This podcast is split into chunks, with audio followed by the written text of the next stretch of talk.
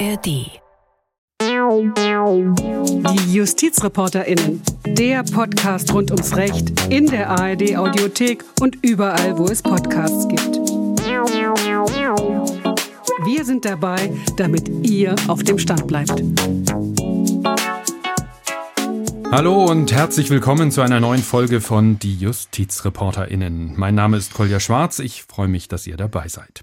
Heute wollen wir über das Bundesverfassungsgericht sprechen, nicht über eine ganz konkrete Entscheidung, sondern über das Gericht im Allgemeinen. Ein paar ganz wichtige Entscheidungen aus den letzten zwölf Jahren wollen wir aber ansprechen, denn mein heutiger Gast war die letzten zwölf Jahre Richter am Bundesverfassungsgericht und ist es auch noch bis morgen.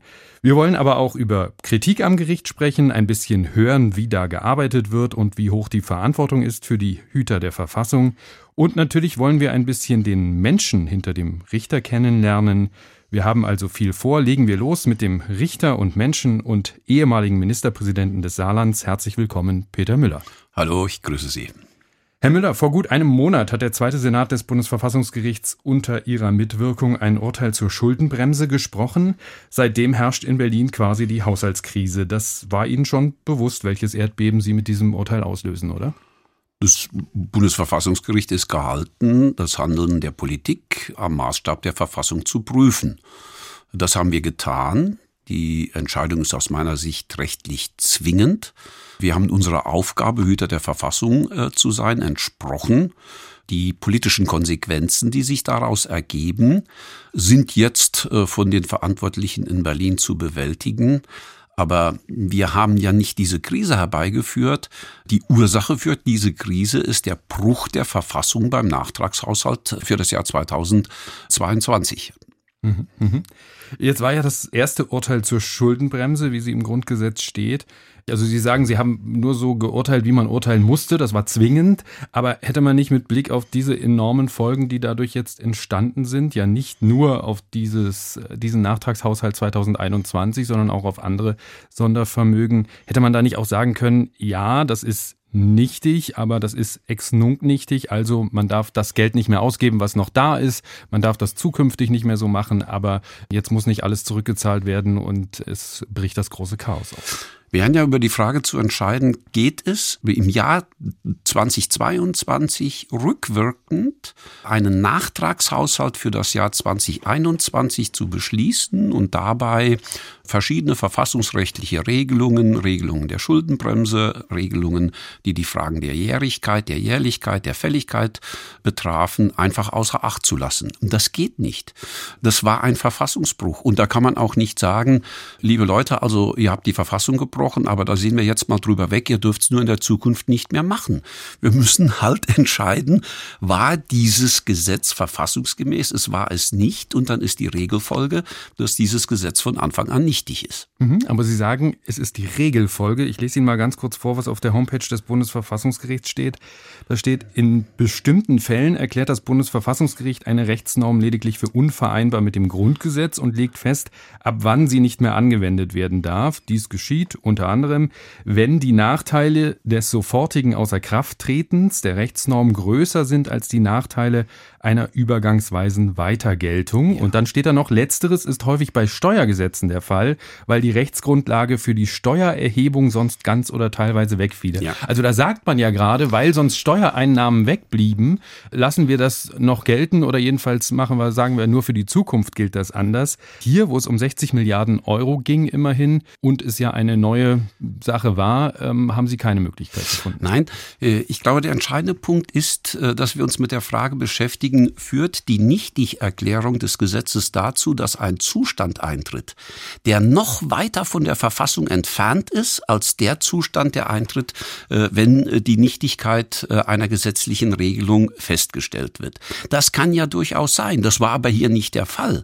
Wir haben uns hier durch die Nichtigerklärung des Gesetzes nicht weiter von der Verfassung entfernt, als das der Fall ist, indem wir die Nichtigkeit festgestellt haben. Im Gegenteil, das war eine Entscheidung, die den verfassungsgemäßen Zustand wieder herbeigeführt hat. Mhm, aber bei den Steuergesetzen, bei den gerade angesprochenen, da geht es ja auch einfach darum, dass dem Staat plötzlich Einnahmen fehlen, die er dringend braucht. Eben, die wirken in die Zukunft. Die Steuergesetze wirken in die Zukunft und da muss man sich fragen, wenn wir für nichtig erklären, entfernen wir uns dann nicht noch weiter von der Verfassung, als das gegenwärtig der Fall ist. Hier ging es nicht um irgendwelche Wirkungen in die Zukunft. Hier ging es darum, einen in der Vergangenheit abgeschlossenen, nicht mehr in die Zukunft wirkenden Haushalt, ein in der Vergangenheit abgeschlossenes Haushaltsgesetz zu beurteilen. Das ist eine andere Situation. Da ist die Rechtsprechung zur Unvereinbarkeit, um die geht es ja, äh, nicht anwendbar. Lassen Sie uns einen Punkt, wir können nicht das ganze Urteil durchgehen, aber Sie haben eben ja ein paar Punkte angesprochen. Jährigkeit, Jährlichkeit, hm, schwere Begriffe, mit denen ja. äh, viele unserer Hörerinnen und Hörer sicherlich nichts anfangen können.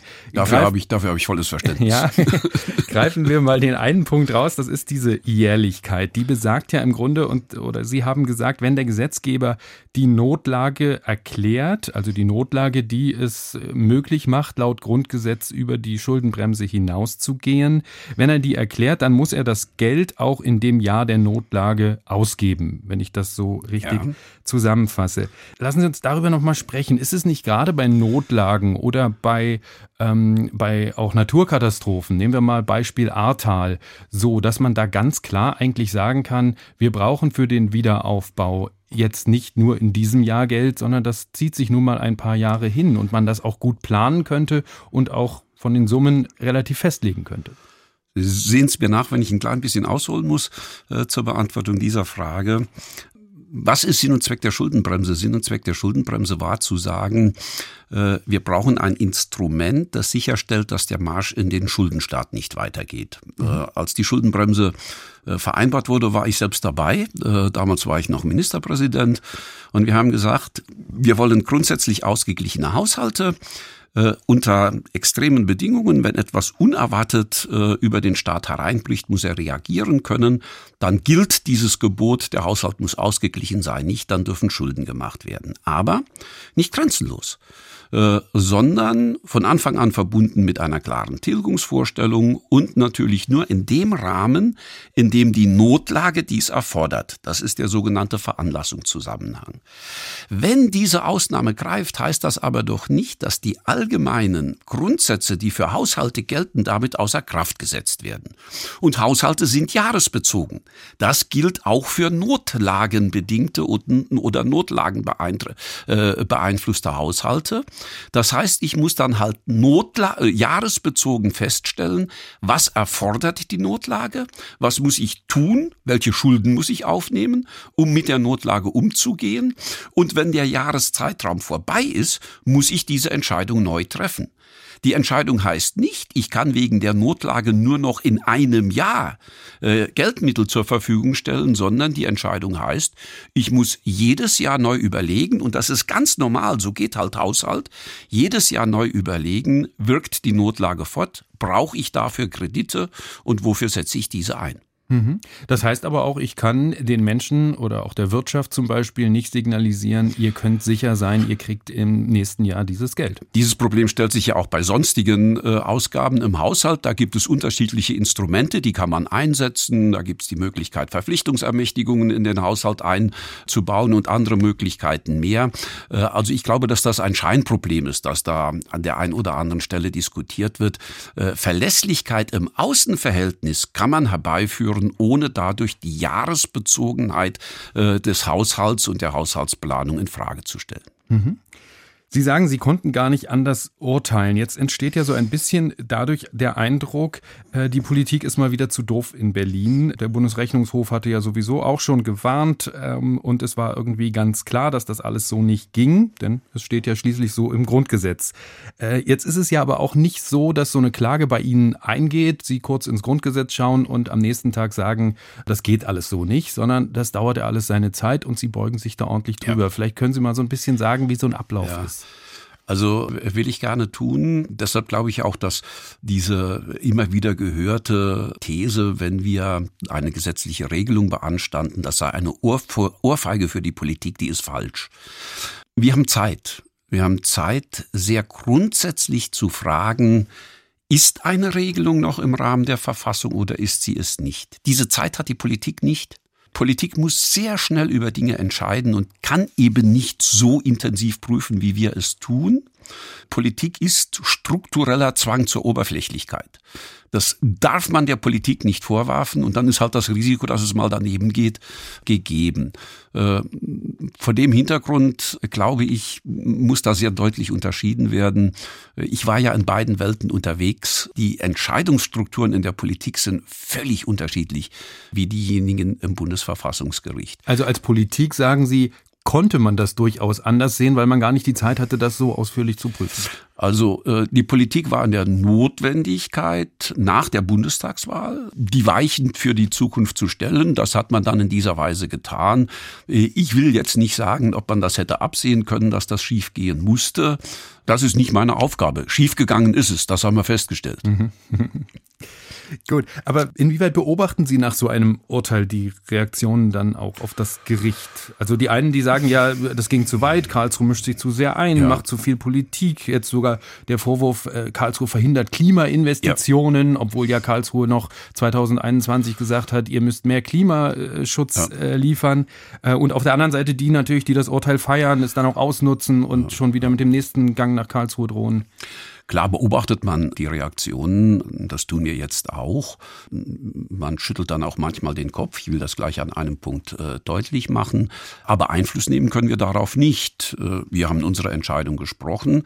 Äh, damit sind wir nicht diejenigen, die in irgendeiner Art und Weise dann nochmal nachkarten oder nachjustieren oder sonst was machen können, äh, sondern wir haben das dann zur Kenntnis zu nehmen. Die Reaktionen spielen auch für die Entscheidung selbst keine Rolle. Das kann äh, nicht der Maßstab sein, an dem wir unsere Entscheidung orientieren. Ärgerlich ist dann schon, wenn manchmal dann Behauptungen aufgestellt werden, von denen man weiß, dass sie einfach neben der Sache liegen. Ich will ein Beispiel nennen. Es wird jetzt ja tatsächlich gesagt, naja, der zweite Senat habe sich mit seiner Entscheidung äh, zur Schuldenbremse in Widerspruch zum ersten Senat und seinem Klimaschutzurteil gesetzt. Das ist nun wirklich neben der Sache.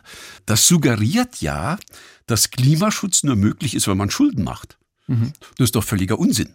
Natürlich hat der erste Senat ein Urteil gefällt, das umzusetzen ist politisch, und der zweite Senat hat ein Urteil gefällt. Der erste Senat zur Frage Einhaltung des Klimaschutzgesetzes, der zweite Senat zur Frage der Einhaltung der haushaltsrechtlichen Vorgaben der Verfassung.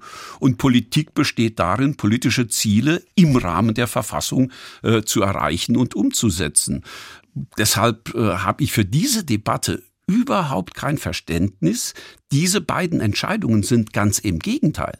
Entscheidungen, die ja eigentlich einem wichtigen Prinzip dienen, nämlich dem Prinzip der Generationengerechtigkeit. Mhm, mhm, Beides sind Entscheidungen im Interesse nachfolgender Generationen. Mhm. Beides sind Entscheidungen, die sagen, wir dürfen die Probleme von heute nicht zu Lasten nachfolgender Generationen lösen. Das gilt für den Klimaschutz, das gilt aber auch für die Staatsverschuldung. Mhm. Jetzt sagen manche, man kann die Probleme des Klimaschutzes nur lösen, indem man sehr viel Geld in die Hand nimmt und auch Schulden macht. Also, dass man sehr viel Geld in die Hand nimmt, äh, das will ich überhaupt nicht bestreiten. Das sind politische Fragen, die hat äh, der Verfassungsrichter nicht zu beurteilen. Aber dass so ganz wenig Geld in einem Land vorhanden ist, in dem im nächsten Jahr die steuerlichen Einnahmen über einer Billion äh, liegen werden, erschließt sich mir nicht so ohne weiteres. Mhm, okay. Nochmal zu den Reaktionen. Ähm, ist das vor allem dann auch Polittheater, was da passiert und die Leute wissen es eigentlich besser. Ich meine, mit Polittheater kennen sie sich ja auch ganz gut aus. Sie haben, glaube ich, auch mal ja, geschauspielert im Bundesrat, wenn wir uns erinnern. Ja, ich habe aber immer darauf hingewiesen, also wir reden ja jetzt über meine politische Zeit, ja. äh, Politik geht nicht ohne Inszenierung. Solange Inszenierung und Inhalt übereinstimmen, äh, mag man das Theater nennen, ist wahrscheinlich das falsche, falsche Wort, aber es ist legitim. Politik muss die Inhalte, die sie vertritt, auch darstellen können und darstellen dürfen. Ob die Qualifizierung Theater da richtig ist, mag ich mal dahin stehen lassen. Aber zurück zu unserem Punkt. Also ich glaube, Politik muss einfach sich der Aufgabe stellen, das ist das politische Geschäft unterschiedliche Ziele gegeneinander abzuwägen, zum Ausgleich zu bringen und dabei trotzdem den Rahmen der Verfassung zu beachten. Und darauf passen wir auf. Das ist unsere Aufgabe. Wir sind Hüter der Verfassung, nicht Gestalter der Politik. Mhm. Herr Müller, zwölf Jahre sind vorbei. Sie waren zwölf Jahre Verfassungsrichter, zwölf Jahre Hüter der Verfassung. Sind Sie froh, dass die Zeit rum ist oder würden Sie gerne noch weitermachen? Das ist wie alles, äh, das ist ambivalent. Also äh, es ist eine ganz, ganz spannende, interessante Aufgabe. Das ist äh, intellektuell sehr, sehr befriedigend. Das ist ein verantwortungsvoller Job. Und ich fühle mich auch noch einigermaßen fit, sodass ich mir durchaus als Person vorstellen könnte, den Job noch eine Zeit lang zu machen. Trotzdem äh, ist die Regelung, was das Amt des Verfassungsrichters, der Verfassungsrichterin in unserem äh, Land anbetrifft, eine sehr segensreiche und eine sehr vernünftige. Zwölf Jahre ohne Wiederwahl, äh, also eine begrenzte Zeit, äh, in der man das Amt wahrnimmt. Das ist absolut gut und richtig. Und ich glaube, das ist deutlich besser geregelt als in vielen anderen Ländern. Mhm. Was ist daran so gut, dass man nicht wiedergewählt werden kann? Wenn Sie wiedergewählt werden, ist das nicht unbedingt unabhängigkeitsfördernd. Das ist kein Vorwurf, den will ich damit nicht verbinden. Äh, aber wenn die Fortsetzung Ihrer beruflichen Karriere davon abhängig ist, dass irgendein Gremium, dass irgendeine Regierung sagt, ja, der hat's anständig gemacht, der soll's weitermachen, dann beeinflusst das unbewusst. Mhm. Und äh, dann gibt's zwei mögliche Reaktionen. Entweder man will seine Unabhängigkeit ganz besonders beweisen, dann ist man nicht unbefangen. Oder man sagt, naja, es wäre ja schön, wenn ich es weitermache, dann ist man auch nicht mehr unbefangen. Äh, und deshalb ist der Verzicht auf die Möglichkeit der Wiederwahl unabhängigkeitsstärkend. Ich finde das sehr, sehr gut beim Bundesverfassungsgericht. Und ich finde es auch gut, dass es auf zwölf Jahre begrenzt ist. Ich finde es auch richtig, dass es eine zeitliche Obergrenze gibt, 68 Jahre. Das führt dazu, dass äh, der Wechsel stattfindet. Das führt dazu, ähm, dass nicht ähm, eine einzelne Person über Jahrzehnte diese Funktion wahrnimmt. Äh, ich glaube, dass auch das dem Gericht gut tut. Mhm. Sie haben die zeitliche Obergrenze angesprochen, die ja eigentlich bei Ihnen erreicht war im September. Das darf ich, glaube ich, sagen. Herzlichen das Glückwunsch so. nachträglich. Sie sind 68 Jahre alt geworden. Vielen Dank. Aber Sie mussten ein bisschen nachsitzen und die zwölf Jahre jetzt ja. doch voll machen. Warum? Das stimmt, weil äh, die Regel gilt, solange der Nachfolger nicht gewählt und ernannt ist, muss der am Ende seiner Amtszeit sich befindende Richter äh, das Amt äh, weiterführen, damit das Amt nicht verweist, äh, damit da keine Leerstelle entsteht. Wenn das dann mal ein paar Wochen sind oder wie in meinem Fall dann äh, Oktober, November, Dezember, also ein Vierteljahr, ich glaube, damit kann man leben. Das geht. Schlecht wäre es, wenn da Vakanzen über noch längere Zeiträume entstehen äh, würden und sich der Eindruck einstellen müsste, dass versucht wird, auch durch Nicht-Wiederwahlen die Zusammensetzung des Gerichtes zu beeinflussen. Das ist aber bei uns nicht der Fall. Mhm. Jetzt werden Bundesverfassungsrichterinnen und Bundesverfassungsrichter ja zur Hälfte vom Bundestag, zur Hälfte vom Bundesrat gewählt. Und man weiß ja eigentlich rechtzeitig, wann da jemand geht. Trotzdem, woran liegt das? Warum ähm, das, das, das immer nicht klappt rechtzeitig? Und wie problematisch ist das auch für das Gericht? Denn Sie müssen ja auch irgendwie planen und weitermachen. Ja. Also für das Gericht ist das nachteilig. Wenn die Amtszeit eines Richters abgelaufen ist und äh, der Nachfolger, die Nachfolgerin noch nicht gewählt ist, dann entsteht das Problem, dass sie große Verfahren, die viel Zeit brauchen, nicht mehr anfangen können, bevor der Nachfolger da ist, weil sie ansonsten ein Besetzungsproblem haben. Also das erschwert die Arbeitsabläufe, das ist so. Warum geschieht das? Das kann unterschiedliche Gründe haben, aber die liegen auf dem politischen Feld. Da müssen Sie im Bundestag und im Bundesrat nachfragen. Solange ich Mitglied des Bundesrates war, habe ich versucht, mit dazu beizutragen, dass es immer pünktlich lief. Sehr gut. Äh, täuscht der Eindruck, dass das bei Ihnen jetzt mit diesem Vierteljahr länger Ihnen eigentlich auch ganz recht war? Also Sie haben gerade gesagt, Sie haben die Aufgabe sehr gerne gemacht und würden sie vielleicht auch noch länger machen. Das meine ich aber nicht, sondern Sie haben ja noch äh, wirklich viele und wichtige Entscheidungen in den letzten Monaten ja. weggearbeitet. Das stimmt, da muss man allerdings unterscheiden zwischen der Frage der Verkündung der Entscheidung und dem Abschluss des Entscheidungsprozesses im Gericht. Die Richterinnen und Richter sind ja mit dem Verfahren durch in dem Moment, in dem das Urteil oder der Beschluss unterschrieben ist. Das heißt aber noch nicht, dass dann schon verkündet werden kann. Da gehen dann immer noch ein paar Wochen ins Land, bis verkündet werden kann. Und das hat dann schon dazu geführt, dass ich jetzt an der Verkündung von Entscheidungen noch teilnehmen konnte, bei denen ich Berichterstatter war. Es wird aber auch eine Entscheidung geben, die erst im nächsten Jahr verkündet wird, bei der ich Berichterstatter war. Das ist die Entscheidung über den Ausschluss äh, der NPD von der staatlichen Parteienfinanzierung. Die wird erst im Januar verkündet werden. Da wird aber auch meine Unterschrift noch mhm. drunter stehen. Also die ist fertig, die haben Sie schon unterschrieben? Ja, ja, die ist unterschrieben. Mhm. Lassen Sie uns mal von dem Ende Ihrer Zeit zu den Anfängen, zu Ihren Karlsruher Anfängen zurückkommen. Sie waren ja noch im August 2009 Ministerpräsident der CDU im Saarland ja. und im Dezember 2011 dann Verfassungsrichter. Da war ähm, die Umstellung sicherlich groß und schnell, oder? Absolut sind äh, völlig unterschiedliche Welten, in denen man sich bewegt. Wir haben eben ja schon kurz darüber gesprochen. Als Politiker sind sie in hohem Maße fremdbestimmt. Sie haben eine unendliche Zahl von Dingen gleichzeitig zu behandeln, zu beraten, zu entscheiden. Sie haben also permanent Dutzende von Bällen in der Luft und keiner kann runterfallen. Im Verfassungsgericht ist das völlig anders. Sie sind in hohem Maße selbstbestimmt.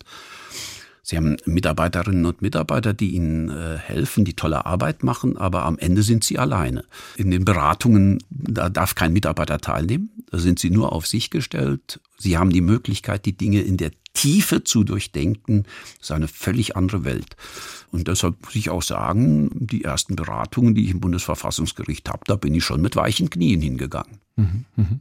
Also das heißt, man hat dann richtig die Zeit, sich auch wirklich tief einzuarbeiten und muss sich auch tief einarbeiten. Ja. ja. Und weiche Knie, weil sie auch Respekt davor hatten, da alleine jetzt äh, zu agieren. Respekt davor, äh, dass ich auf der einen Seite ja äh, in meinem früheren Leben mich nicht mehr intensiv mit politischen, äh, mit, mit juristischen Fragestellungen beschäftigen konnte. In der Zeit davor insbesondere mich mit Verfassungsrecht auf Bundesebene wenig beschäftigt hatte. Ich war ja landespolitisch unterwegs und dann kommt man da in ein Gremium, da sitzen äh, die großen Koryphäen des deutschen Staatsrechts und da soll man sich behaupten. Mhm. Mir fehlt da das notwendige Maß an Selbstbewusstsein, um dahin zu gehen und zu sagen, hoppla, jetzt komme ich äh, und ich sage denen jetzt mal, wo es lang geht. Mhm sondern ich habe da schon Respekt gehabt und zwar gehörigen Respekt. Bin dann aber, das sage ich auch, sehr äh, offen angenommen worden von den Kolleginnen und Kollegen. Bin da auch sehr dankbar. Auch der damalige Präsident, der Andreas Voskuhle, war jemand, der in großartiger Weise Mut gemacht hat, sich einzubringen mit dem, was man einbringen konnte und was andere Mitglieder des Gremiums nicht einbringen konnten. Mhm. Also jeder hat da auch so seine Rolle, seine ja. Stärken, seine Schwächen. Absolut. Und ich glaube, eine Stärke des Gerichts ist ja, dass es sich unterschiedlich zusammensetzt. Sie haben ein Drittel die Berufsrichter, Sie haben die Staatsrechtslehrer, die von den Hochschulen kommen, die äh, die intensive wissenschaftliche Perspektive auch mitbringen. Und wenn dann noch, es noch so ein paar freie Radikale gibt, Anwälte, äh, Leute, die in der Politik unterwegs waren, dann ist das für das Gericht vorteilhaft und bereichernd. Mhm. Im Vorfeld Ihrer Wahl gab es Kritik, dass man jetzt aus der Politik ins ja. Gericht wechselt. Ähnliche Kritik, wie es sie jetzt auch wieder gibt beim Präsidenten des Gerichts, Herrn Professor Habert. Können Sie verstehen, dass sich manche Menschen fragen, wie Politiker über die Verfassungswidrigkeit von Gesetzen entscheiden sollen, für die sie gerade noch Politik gemacht haben? Also ich finde, das ist eine legitime Debatte, die, die muss möglich sein, äh, die muss man führen können. Im Ergebnis halte ich die Auffassung, wer in der Politik unterwegs war, sollte nicht Verfassungsrichter werden für falsch. Das Gegenteil ist richtig. Wenn das Gericht ja die Aufgabe hat, nachzuspüren, was hat der Gesetzgeber gewollt, was hat er gemeint, äh, wie muss ich ein Gesetz interpretieren, damit ich weiß, was ist der Inhalt, den ich am Maßstab der Verfassung messen muss, dann ist es einfach vorteilhaft, wenn in jedem Senat des Bundesverfassungsgerichts der ein oder andere ist, der weiß, wie Gesetzgebung funktioniert, der die Abläufe der Politik kennt, der die Zwangsläufigkeiten kennt. Das kann helfen bei der Interpretation von Gesetzen. Das ist für das Gericht bereichernd. Klar ist, die Dosis macht das Gift. Äh, das dürfen immer nur Einzelne sein, die diese Aspekte zusätzlich einbringen. Und deshalb wäre es natürlich eine Horrorvorstellung, äh, ein Verfassungsgericht als Elefantenfriedhof für ausgediente Politiker. Das geht nicht. Aber hm, Leute, die sicherlich die notwendige juristische Expertise einbringen müssen, äh, die zudem auch noch Erfahrungen aus der Politik mitbringen, Erfahrungen mitbringen, wie Politik funktioniert, das ist hilfreich. Mhm. Jetzt fragen sich die Menschen ja, wie unabhängig kann das sein? Also ich habe ja. gerade noch für ein Gesetz gekämpft im Bundestag ja. oder als Ministerpräsident im Bundesrat und jetzt soll ich das überprüfen. Ich vergleiche es mal vielleicht ein bisschen, ich verrate Ihnen ein Geheimnis, ich bin Lehrerkind. Äh, ja. Also meine beiden Eltern sind Lehrer und da war immer klar, auf keinen Fall in die Klasse gehen, weil nicht weil man da bevorzugt klar. wird, sondern wahrscheinlich wird man eher benachteiligt, weil die Lehrer ähm, da besonders streng mit einem sind. Ist das so ein bisschen so ähnlich, als Sie ans Verfassungsgericht gekommen sind? Haben Sie da gesagt, jetzt zeige ich denen mal, wie besonders unabhängig ich bin? Das ist das, das klassische Konvertitenproblem. Das existiert wahrscheinlich. Es gibt ja auch Leute, die behaupten, in den mündlichen Verhandlungen hätte ich immer diejenigen besonders kritisch gefragt, die der gleichen Partei angehören, die ich auch angehöre. Ob der das CDU, kann man ruhig nochmal ja, sagen. Klar, ja, ja. Äh, äh, ob das stimmt, weiß ich nicht. Also ich subjektiv habe es so nicht empfunden, wenn es Außenstehende so empfunden haben. Mag das sein. Aber was man einfach sehen muss, ist, ich muss eine Grundsatzentscheidung treffen. Will ich politische Expertise im Verfassungsgericht haben, ja oder nein? Wenn ich das will, ist es richtig, dass auch Leute mit politischem Vorleben Mitglied des Bundesverfassungsgerichtes sind. Ich glaube, dass man denen zutrauen kann, dass sie abstrahieren, dass sie, wenn sie am Maßstab der Verfassung zu entscheiden haben, wir entscheiden ja nicht politisch, wir entscheiden nicht nach politischer Zweckmäßigkeit. Es gilt nur das juristische Argument, dass sie dem auch gerecht werden, dass sie dem auch Rechnung tragen und da nicht politisch agieren. Wenn es trotzdem dann im Einzelfall einmal ein Gesetz gibt, mit dem die äh, entsprechende Person in besonderer Weise verbunden war. Dann gibt's ja die Möglichkeit, dass über Befangenheitstatbestände, äh, über Ausschluss oder über die Ablehnung unter dem Gesichtspunkt der Besorgnis der Befangenheit zu korrigieren. Das war bei mir in einem Fall gegeben. Da ging es um die Suizidbeihilfe. Das Gesetz, äh, das da zur Diskussion stand, daran habe ich nicht mitgewirkt. Aber eine ganze Reihe von Jahren vorher äh, gab es eine Gesetzesinitiative des Saarlandes im Bundesrat unter meiner Verantwortung, die in die gleiche Richtung ging. Und vor dem Hintergrund gab es dann Befangenheitsanträge. Ich habe auch eine Erklärung abgegeben, habe gesagt, so und so verhält sich das äh, und habe dann an dem Verfahren nicht mitgewirkt.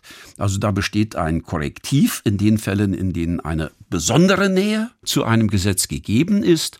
Äh, und ansonsten glaube ich, dass es richtig ist, dass äh, auch Politiker mitwirken.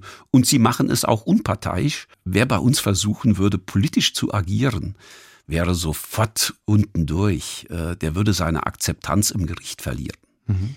Und wenn ich das hinzufügen darf, es gibt im Übrigen auch noch einen anderen Tatbestand, der mir äh, zu dokumentieren scheint, dass da unsere politische Kultur doch in Ordnung ist. Äh, viele haben ja gesagt, wenn jetzt der Peter Müller da ans Gericht kommt, der ist so nah an der CDU, da wird es bestimmt auch Austausch geben. Ich bin in den zwölf Jahren, in denen ich im Gericht war, nicht ein einziges Mal in einem laufenden Verfahren von einem Parteifreund, von jemandem, mit dem ich früher politisch gemeinsam unterwegs war, auf ein solches Verfahren angesprochen worden. Äh, sondern das hat man akzeptiert, dass ich da eine andere Aufgabe habe, dass ich eine andere Rolle habe. Wenn die Entscheidung getroffen war, dann hat man mit mir über die Entscheidung diskutiert, dann hat man sie auch manchmal heftig kritisiert. Äh, das ist vollkommen klar, das finde ich aber auch in Ordnung. 2011 mhm. sind Sie ans Gericht gekommen. 2014 haben Sie dann das äh, Thema, das Gebiet Wahlen und Parteienrecht bekommen, waren da also als Berichterstatter für die Verfahren zuständig. War das NPD-Verbotsverfahren, das Urteil 2017 dazu das größte und wichtigste Urteil Ihrer Laufbahn? Naja, das ist immer schwierig zu sagen, was war das größte und wichtigste Urteil, aber äh, es war sicherlich eines der bedeutendsten, die ich als Berichterstatter äh, verantworten durfte. Wir haben in dem Urteil den Begriff der freiheitlich-demokratischen Grundordnung ja noch einmal grundsätzlich reflektiert. Wir haben die Frage des darauf Ausgehens noch einmal grundsätzlich äh, reflektiert. Wir haben noch einmal sehr deutlich darauf hingewiesen, dass äh, das Parteiverbot das schärfste, aber auch ein sehr zweischneidiges Schwert der wehrhaften Demokratie ist. Warum zweischneidig? Ja, eigentlich ist ja ein Parteiverbot äh, der Versuch, die Freiheit dadurch zu beschützen, dass man Freiheit beschränkt. Mhm. Das ist ja ein gewisser Widerspruch äh, in sich. Das Parteiverbot darf nicht benutzt werden, um unliebsame politische Konkurrenz auszuschalten. Und die Idee des Grundgesetzes ist ja eigentlich die Idee, dass Demokratie verteidigt wird in der offenen geistigen Auseinandersetzung. Das Grundgesetz setzt auf die Kraft des Arguments und nicht auf Verbote. Das Grundgesetz setzt darauf, dass Demokraten die Demokratie offensiv verteidigen und auf diesem Weg sichergestellt wird, dass Radikale keine Chance haben. Mhm. Und da ist das Parteiverbot ja eigentlich ein Instrument, das erst greift zu einem Zeitpunkt, zu dem die Demokratie ein Stück weit versagt hat. Sie haben dann auch gesagt, die NPD ist verfassungsfeindlich, aber ja. Äh, das beantragte Parteienverbot haben Sie abgelehnt, eben mit der Begründung, die Partei ist zu bedeutungslos, ja. um die Demokratie zu gefährden. Also anders gesagt, die können ihre verfassungsfeindlichen Ziele sowieso nicht durchsetzen. Äh, wie kam es dazu?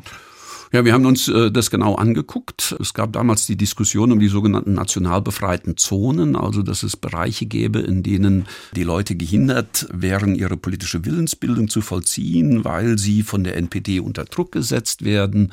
Wir haben uns die Verfassungsschutzberichte aus den einzelnen Bundesländern angeschaut. Wir haben uns einzelne äh, Situationen auch in einzelnen Orten angeschaut und sind zu dem Ergebnis gekommen, die NPD ist nirgendwo in den Parlamenten mehrheitsfähig, in den Gemeinderäten mehrheitsfähig. Es ist überall nur eine Splittergruppe, auf Landes- und auf Bundesebene sowieso nicht. Äh, die Mitgliederzahlen sind rückläufig. Äh, die Wirksamkeit in der Öffentlichkeit ist minimal. Der demokratische Diskurs wird dadurch nicht in relevantem Umfang gehindert. Und auch die Entwicklungsperspektive ist nicht gut. Und dann gibt es keinen Grund, eine solche Partei zu verbieten. Die hat nicht das Potenzial, die freiheitlich-demokratische Grundordnung ernsthaft zu bedrohen. Und das ist eine Voraussetzung für ein Parteiverbot. Das war in dem Fall nicht gegeben. Und äh, wenn man sich die Entwicklung seit 2017 anschaut, die hat uns ja recht gegeben. Mhm. Sie haben damals auch gesagt oder Sie haben anklingen lassen, es gibt ja auch noch andere mildere Mittel ja. als das Parteienverbot. Man könnte zum Beispiel, wenn die Hürde nicht gerissen wird, die Finanzierung kappen, also sagen, ihr werdet zumindest nicht mehr vom ja. Staat finanziert, wenn ihr verfassungsfeindlich seid. Dass das jetzt im Grundgesetz steht und das Verfahren gegen die NPD nicht mehr läuft, weil Sie haben ja vorhin gesagt, es ist entschieden, ja. aber Sie dürfen uns wahrscheinlich noch nicht sagen, wie es ausgeht. Aber Natürlich. dennoch ist das ja eine Folge dieses Urteils gewesen. Natürlich darf ich Ihnen nicht sagen, sagen, wie es ausgeht. Das äh, ist ja völlig, äh, völlig klar. Ich würde das Beratungsgeheimnis verletzen. Also ich weiß, wie es ausgeht. Ich sage es Ihnen aber nicht. Richtig ist, der verfassungsändernde Gesetzgeber hat auf einen Hinweis, den wir 2017 gegeben haben, nämlich, dass ein milderes Mittel äh, der wehrhaften Demokratie der Finanzierungsausschluss sein kann, reagiert, hat den Artikel 21 entsprechend geändert. Und wir haben jetzt den Fall, dass wir entscheiden müssen, wie ist das mit Blick auf die Partei, die damals NPD hieß, die jetzt die Heimat heißt? Ist es gerechtfertigt, sie von der staatlichen Finanzierung auszuschließen oder ist es nicht gerechtfertigt? Und das erfahren Sie im Januar. Gut, wir sind gespannt.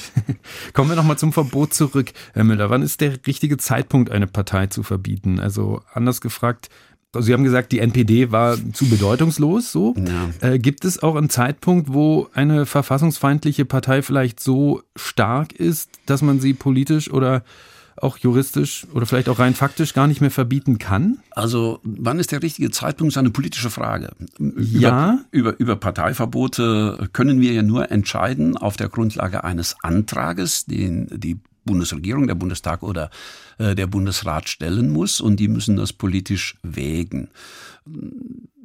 Ich muss nach wie vor sagen, äh, das ist auch meine feste Überzeugung, eigentlich muss das primäre Bestreben sein, dafür Sorge zu tragen, äh, dass erst gar nicht eine Situation entsteht, in der die Demokratie sich nur noch dadurch helfen kann, dass sie einen Antrag auf, den, auf das Verbot einer Partei stellt. Mhm. Gefordert ist das Engagement der Demokraten. In Deutschland ist schon einmal eine Demokratie zugrunde gegangen, weil zu wenige bereit waren, sich in ihren Dienst zu stellen, weil zu, viel, zu viele geschwiegen und weggeschaut haben. Und äh, an dieser äh, Herausforderung hat sich nichts geändert. Und, und das, glaube ich, ist auch die Philosophie des Grundgesetzes. Das Grundgesetz will engagierte Demokraten. Wenn es gar nicht mehr anders geht, gibt es die Möglichkeit des Parteiverbots, gibt es die Möglichkeit Vereine zu verbieten, ist nochmal was anderes, gibt es die Verwirkung der Grundrechte. Aber das Primäre ist, dass Demokraten sich für die Demokratie engagieren, die geistige Auseinandersetzung suchen und auf diesem Feld Radikale schlagen. Mhm, Habe ich verstanden. Aber wenn das eben nicht gelingt, gibt es dann wirklich noch die Möglichkeit des Parteiverbots? Wenn wir uns die Geschichte anschauen, äh, Hitler hätte man sicherlich nicht mehr verbieten können, als er dann an der Macht war. Es gibt sicherlich einen Punkt, an dem das kippt. Klar, spätestens mit der Anführungszeichen Machtergreifung kriegen sie das nicht mehr umgedreht. Und das ist dann eben eine Frage, die sich dann an die Antragsteller in einem solchen Verfahren richtet. Wann ist der richtige Zeitpunkt äh, erreicht, an dem man sagt, jetzt müssen wir das Instrument des Verbotes einsetzen. So ein Verbot ist zweischneidig. Sie schaffen Märtyrer. Der Ungeist in den Köpfen wird durch ein Parteiverbot nicht beseitigt. Äh, das spukt weiter in den Köpfen und deshalb. Äh, Aber auch da nochmal die Frage, wenn man eine Partei verbietet, die zwei, drei Prozent hat, ja, mhm. dann hat man eben diese zwei, drei Prozent, die das weiter in den Köpfen ja. haben. Wenn man eine Partei verbietet, die 30 Prozent haben, dann sagen die ja, ihr räumt uns hier als Konkurrenz Konkurrenz ja. aus dem Weg. Dann haben wir doch ein ganz ja, anderes, ja. Äh, ganz andere Bewegung auf der Straße. Äh, deshalb wundert es mich ja nicht, dass äh, ja wirklich auch sehr renommierte äh, deutsche Staatsrechtslehrer sagen, das Parteiverbot ist eigentlich ein Instrument, das uns am Ende politisch nicht weiterbringt. Äh, ich habe viel Sympathie und, und viel Verständnis für eine Position, die sagt, politisch jedenfalls sagt, wir haben die Verpflichtung als Demokraten dafür zu sorgen, dass wir Radikale auf dem Feld der geistigen Auseinandersetzung schlagen und nicht mit Verboten. Mhm. Haben Sie das Gefühl, das wird zu wenig getan in der Gesellschaft? Na, es ist jedenfalls eine Selbstverpflichtung an jeden Demokraten, an jeden, äh, der glaubt, dass die freiheitlich-demokratische Grundordnung, so wie wir sie in Deutschland haben, ein verteidigungswertes Gut ist, darüber nachzudenken, äh, an welchen Stellen auch er gefordert ist. Und stehe nicht an zu sagen, auch wir leben immer in solchen Zeiten, in denen man sich die Frage stellen muss. Und gerade jetzt leben wir in solchen Zeiten. Mhm.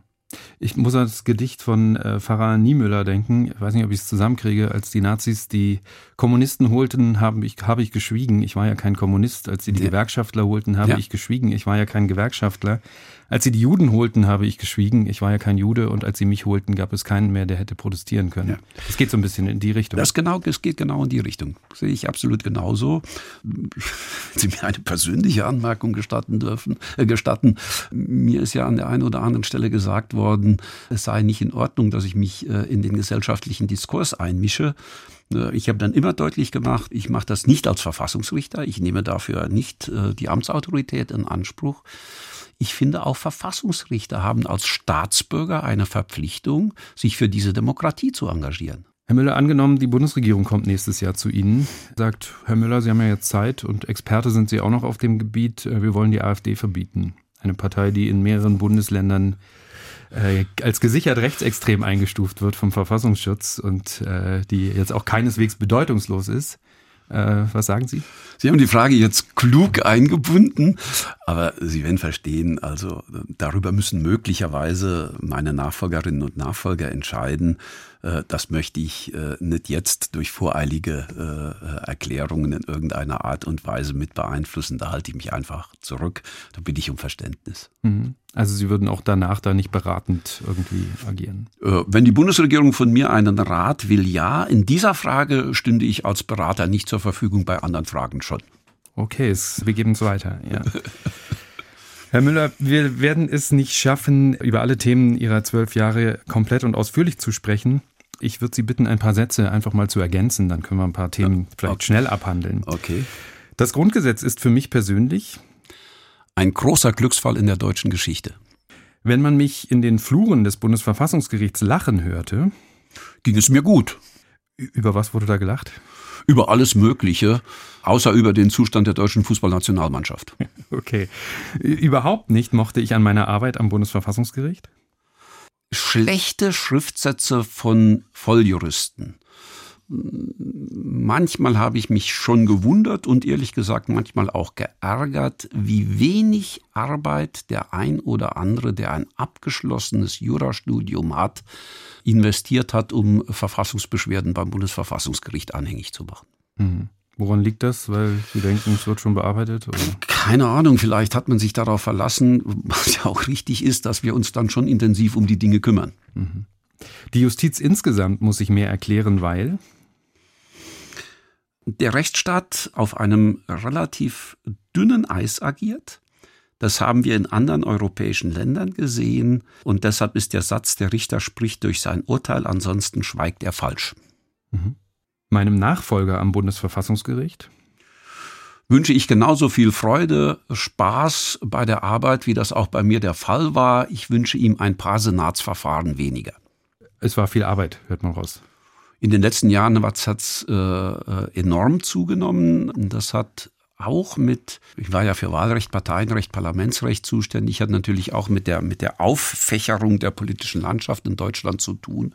Und damit, dass es in Deutschland Gruppierungen gibt, die sehr schnell bereit sind, den Weg zum Bundesverfassungsgericht äh, einzuschlagen, weil sie da nichts zu verlieren haben. Wenn sie gewinnen, haben sie gewonnen und wenn sie verloren, können sie sagen, die stecken alle unter einer Decke.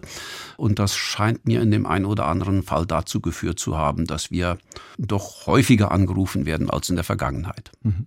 Mein größter Fehler in zwölf Jahren Karlsruhe war, dass ich mich nicht früher um ein anständiges Kartrunde bemüht habe.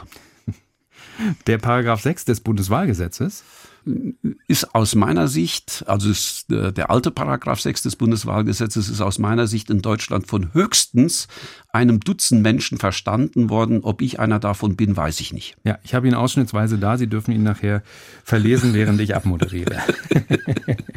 Nein, Herr Müller, lassen Sie uns noch ganz kurz über das Wahlrecht reden, denn auch da haben Sie Ende November noch eine entscheidende oder eine große Entscheidung veröffentlicht, ein dickes Brett gebohrt. Das Gericht hat gesagt, das Bundeswahlrecht 2020 ist verfassungsgemäß. Aber Sie, Sie waren da Berichterstatter, ja. äh, Sie waren eigentlich anderer Meinung, haben gemeinsam mit Herrn Richter Majdowski und der Vizepräsidentin Frau König ein Sondervotum abgegeben. Warum? Wir haben intensiv diskutiert. Also es gibt viele Teile der Entscheidung, da äh, ist der Senat ja einer Meinung bei der Frage 5%-Klausel, bei der Frage, äh, wie verhält es sich bei Überhangmandaten darf es welche geben, in welchem Umfang darf es welche geben, äh, bei anderen Dingen auch. Aber es gab einen Punkt, da waren wir nicht zusammen. Äh, und das war die Frage der Bestimmtheit und der Klarheit wahlrechtlicher Regelungen. Äh, vereinfacht gesagt, wer muss das Wahlrecht in seinen Verästelungen verstehen? Der Bundeswahlleiter oder die Wählerinnen und Wähler? Die Senatsmehrheit hat gesagt, es genügt, wenn die Wählerinnen und Wähler so in groben Zügen, war die Formulierung, äh, verstehen, wie das Wahlrecht funktioniert. Der Kollege Majdowski, die Vizepräsidentin und ich haben gesagt, nee, das reicht nicht. Der Wahlakt ist ein ganz besonderer Akt. Das ist der Akt, äh, in dem der Staat die Legitimation erhält, Hoheitsgewalt auszuüben. Und deshalb muss dieser Akt transparent sein. Deshalb reicht es nicht, wenn der Bundeswahlleiter das Wahlrecht versteht. Deshalb müssen die Wählerinnen und Wähler nachvollziehen können, und zwar insgesamt im gesamten Prozess nachvollziehen können, was passiert, wenn sie eine Stimme abgeben.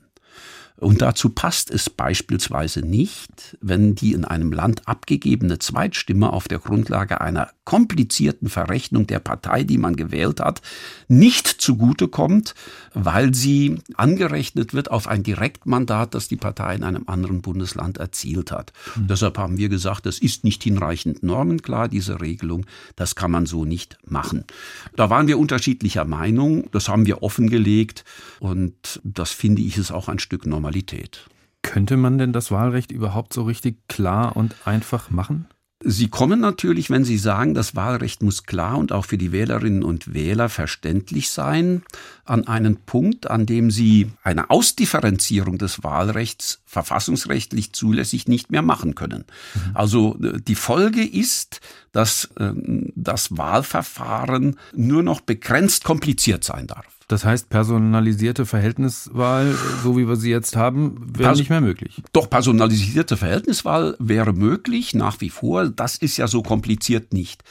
Aber personalisierte Verhältniswahl mit Grundmandatsklausel, mit einem System, das Direktmandate ziehen, mit Ausgleichsmandaten, mit einer Begrenzung des Ausgleichs von Ausgleichsmandaten und mit einer länderübergreifenden Verrechnung von Landeslistensitzen und Direktmandaten. Das ist ein Komplexitätsgrad, der nicht mehr verständlich ist. Das steht aber im Paragraphen 6 Bundeswahlgesetz, alte Fassung. Mhm. Alte Fassung, neue Fassung. Die Ampel hat es doch dann jetzt eigentlich ganz richtig gemacht. Die hat es ein bisschen einfacher gemacht, hat die Grundmandatsklausel abgeschafft, alles super. Da kommen wir jetzt an den gleichen Punkt an, den wir eben schon mal waren. Wissen Sie auch. Nicht, oder wie?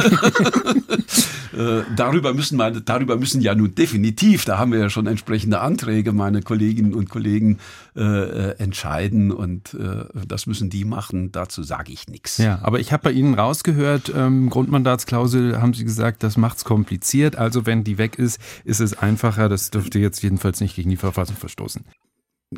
Das ist aber auch, glaube ich, nicht eine der Fragen, die Gegenstand der Anträge sind, die mit Blick auf das neue Wahlrecht gestellt worden sind. Da geht es, glaube ich, um andere Fragen. Okay. Gut. Ihre letzte Entscheidung auf der Richterbank war diese Woche die Frage zu den Wahlfehlern in Berlin. Da war ja bei der Bundestagswahl 2021 einiges schiefgelaufen. Sie haben sich das jetzt sehr genau angeschaut, gesagt, in wie vielen Wahlbezirken da neu gewählt werden muss. Da möchte ich gar nicht in die Einzelheiten kommen. Ich möchte nur eine Frage stellen. Die Wiederholungswahl wird jetzt im Februar stattfinden. Das ist äh, fast zweieinhalb Jahre nach der eigentlichen Wahl. So lange ist da, äh, lebt man mit diesem Fehler im Parlament und einer falschen Parlament Parlamentsbesetzung. Ja. Ist das noch tragbar, dass das so lange dauert? Ja, das ist halt Konsequenz des Umstandes, dass das Wahlprüfungsverfahren zweistufig ist. Im ersten äh, Schritt der Bundestag selbst zuständig ist und dann im zweiten äh, Schritt das Bundesverfassungsgericht. Das macht das Verfahren so lang. Die Frage ist, gibt es Alternativen dazu? Das müsste durch eine Verfassungsänderung dann gemacht werden. Da kann man sich einiges vorstellen. Was ich mir nicht vorstellen kann, ist, dass für alle Wahlprüfungsbeschwerden im ersten Schritt das Bundesverfassungsgericht zuständig ist.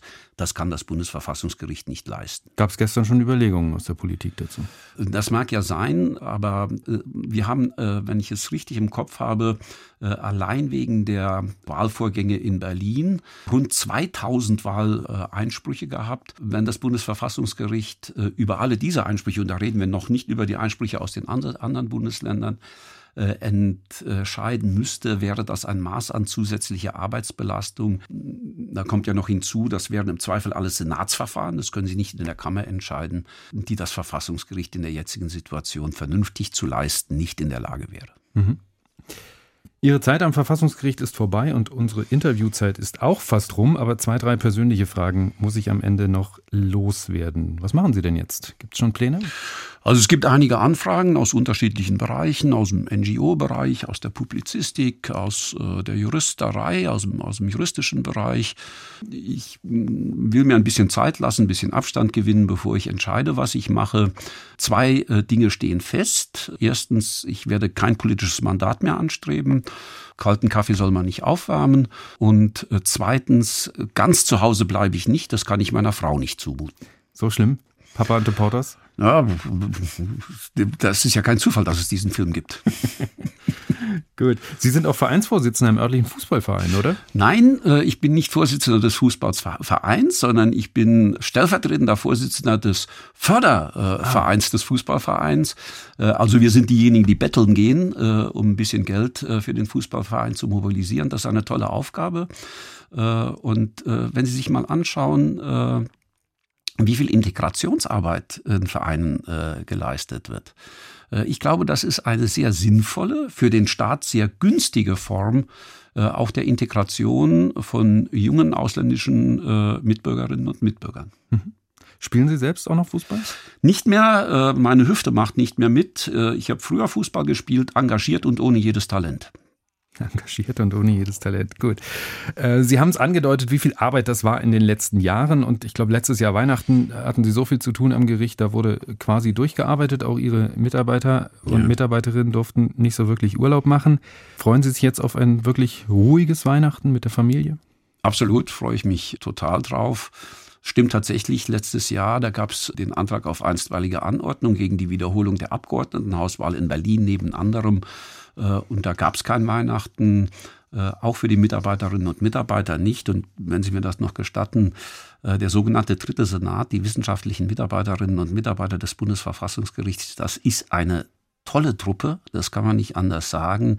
Also wenn immer wieder darüber ge gejammert wird, dass die Jugend nichts taugt, das sind ja typischerweise dann doch Lebensjüngere, die da tätig sind, dann muss man sich diese Leute angucken und dann sieht man, Sokrates hatte nicht recht. Gut. Also ruhiges Weihnachten zu Hause, was machen Sie? Wir werden Weihnachten in der Familie feiern. Ich habe drei Söhne, äh, ich habe äh, dreieinhalb Enkel. Dreieinhalb? Ja, also äh, eine meiner Schwiegertöchter ist schwanger, da ist der Termin im Februar, toi toi toi. Und wir werden das ganz ruhig zu Hause feiern. Schön.